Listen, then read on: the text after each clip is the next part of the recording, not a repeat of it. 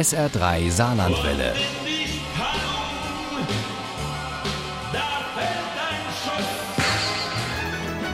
Der Krimi-Tipp.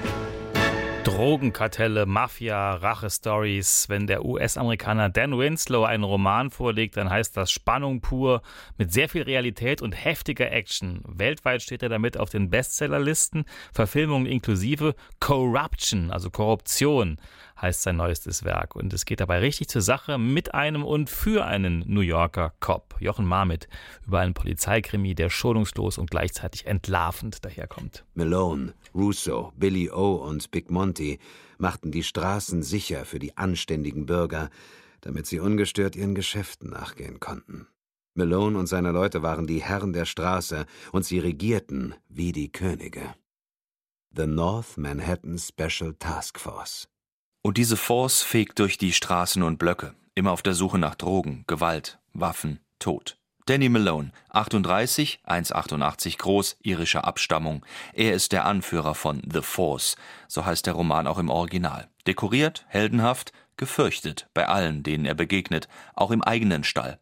Und gerade hat er den wohl größten Drogenfund in der Geschichte der Stadt hingelegt. In der Wand klafft eine große Öffnung. Dahinter stapeln sich die Heroinziegel vom Boden bis zur Decke.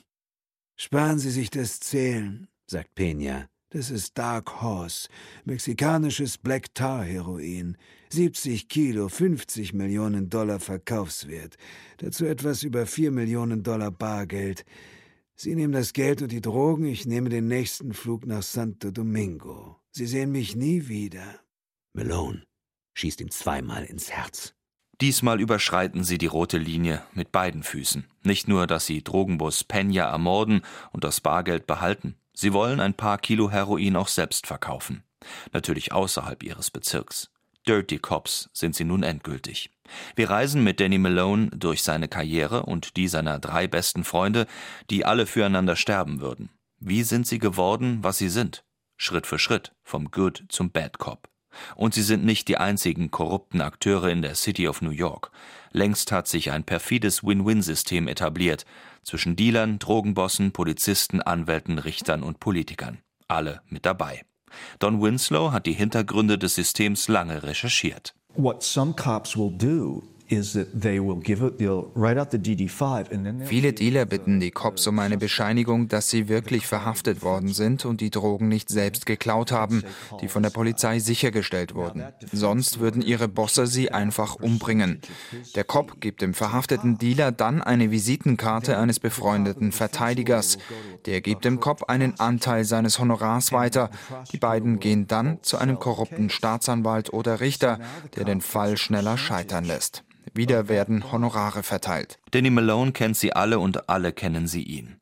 Seine Familie und die seiner besten Freunde leiden genau wie er, vor allem unter den psychischen Folgen des Jobs. Seine Frau lebt getrennt von ihm samt den zwei Kindern. Er versucht für sie da zu sein, schafft es aber immer weniger. So wie bei seiner Geliebten, der schwarzen Krankenschwester Claudette. Eigentlich war sie clean, erleidet aber einen Rückfall. Um sie, seine Freunde und Familien zu retten, lässt sich Malone auf einen Deal mit dem FBI ein und gerät endgültig ins Spinnennetz aus Betrug, Verrat und Mord. Sie werden mir die Cops nennen, andernfalls lasse ich durchblicken, dass Sie hinter der Überführung der korrupten Anwälte stehen. Und nun, Häschen hüpf. Schnelles erzählerisches Tempo auch dank kurzer, präziser Sätze. Glaubhafte Klischees rund um die korrupte Hauptfigur Zugegeben wenig Thriller-Effekte, dafür mehr Chronologie des Untergangs mit einem klassischen Twist am Ende. Ein Polizeiroman aus der unnachgiebigen harten Feder des Don Winslow. Corruption. Corruption von Don Winslow ist bei Drömer erschienen. Die gebundene Ausgabe hat 541 Seiten, kostet 22,99 Euro. Das E-Book gibt es für 16,99 Euro. Corruption ist bei Löbe Audio auch als Hörbuch erschienen, mit Dietmar Wunder als Erzähler und für 20 Euro zu haben. Daraus stammen eben auch unsere Zitate. Ohne Krimi geht die Mimi nie ins Bett. Für Mimi und andere Krimi-Fans. SR3 Saarlandwelle. Hören, was ein Land fühlt.